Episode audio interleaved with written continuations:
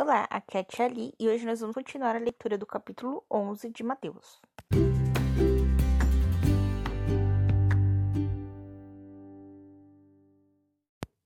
Bem-vindos aos Novenáticos Kids e hoje nós vamos continuar a leitura do capítulo 11, Mateus, a partir do versículo 16.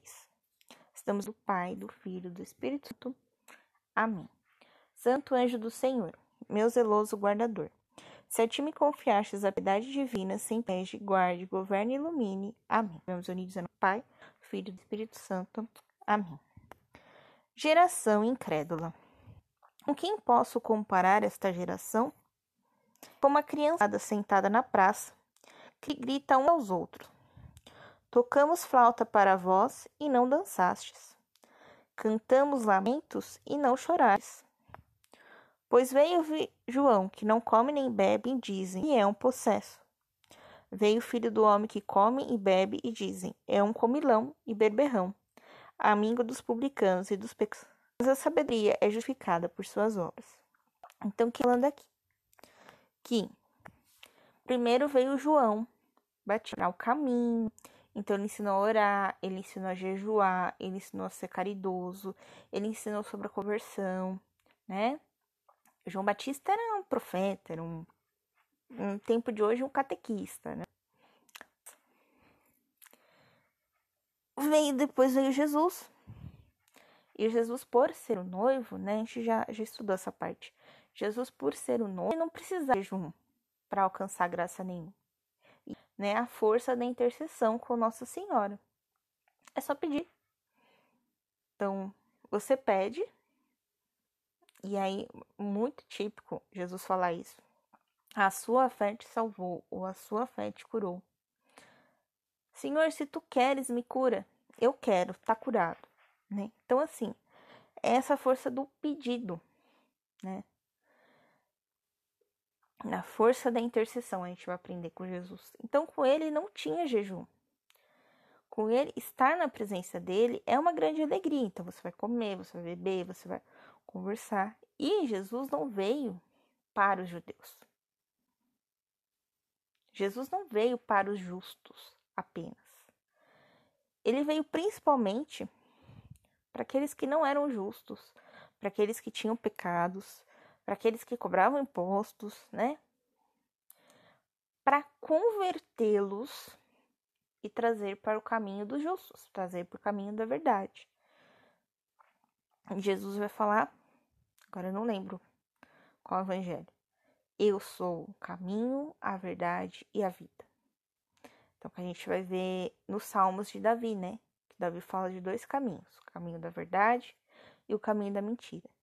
Então, Jesus é esse caminho da verdade. Jesus é esse caminho que nos leva à vida eterna, né? que vai além dessa vida que nós temos aqui na Terra. E aí ele fala vocês ficam aí gritando uns com os outros, mas quem tá de fora entende nada que vocês estão falando. Só um monte de, de gritaria. Tocamos flauta para você dançar, você não dançou. Cantamos um lamento para você chorar, você não chorou. Mandei João para te ensinar a orar, a jesuar, a converter. Nada, você não fez nada. Mandei Jesus para te ensinar que na alegria você também pode estar junto com, com Deus, etc, etc. Nada também. E aí, a conclusão de Mateus. Mas a sabedoria é justificada por suas obras. Então, aqui, o sábio é aquele que conhece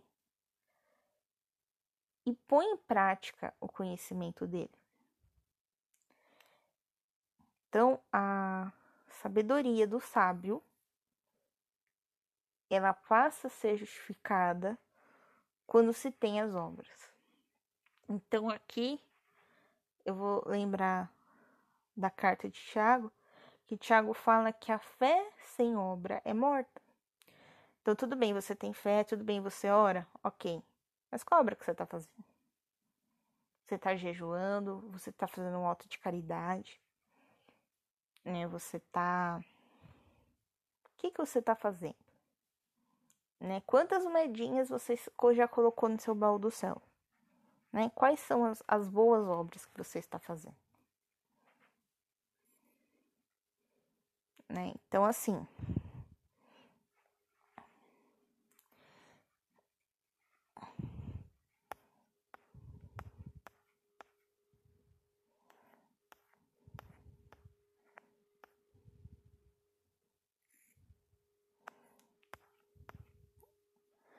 Nos próximos versículos, Jesus vai dar um, um sermãozinho aqui, tá? Vamos lá. As cidades impenitentes. Impenitentes é aquele que não faz penitência, ou seja, é aquele que não se arrepende, né? Aquele que não se converte. Vamos lá. Então Jesus começou a repreender as cidades nas quais realizaram a maior parte de seus milagres, porque elas não se converteram. Aí ele começa. Ai de ti, Coroazim. Ai de ti, Betsaida. Por em Tiro e Sidônia tivessem sido feitos os milagres que aconteceram aí no meio de vós, há muito tempo teriam feito penitência com cinza e silício. Então, Tiro e Sidônia são cidades da região da Fenícia, né, que são cidades tidas como pagãs, cidades que Jesus Cristo não foi. Por isso vos digo: no dia do juízo, Deus será menos severo com Tiro e Sidônia do que convosco. Por quê? Tiro e Sidônia não conheceram Jesus. Então, por não conhecer, não tem como haver uma conversão. Já as outras cidades não só conheceram, como receberam um milagre. Né? Então,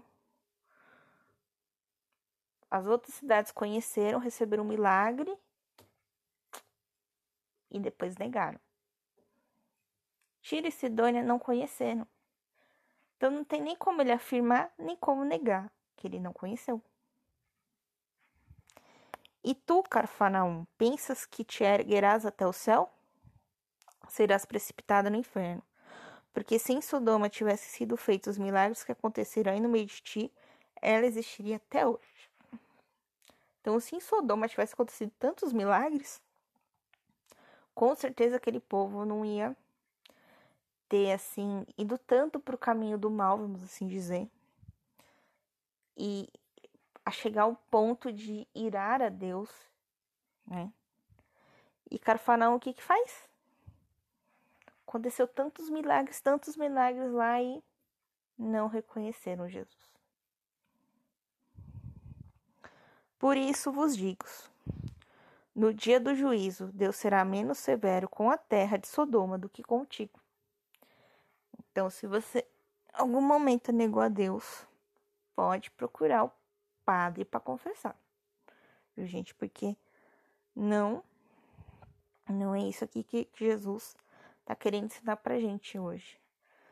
Então, você você ouviu a palavra, você conheceu Jesus, você teve uma experiência com Jesus e não levou para frente, não espalhou, não contou, não evangelizou, não não fez nada. Guardou aquilo para você. Pois você foi pior que Sodoma. Porque Sodoma pode não ter conhecido Deus, mas espalhava a alegria, aquilo que ela acreditava para todo mundo. É, então, ou seja, tem muita gente que não conhece a Deus, mas conhece outras coisas e espalha aquelas coisas que ela gosta. Então aqui é a mesma coisa, a gente tem que espalhar o que a gente gosta, né, para frente. É muito, muito bonito isso.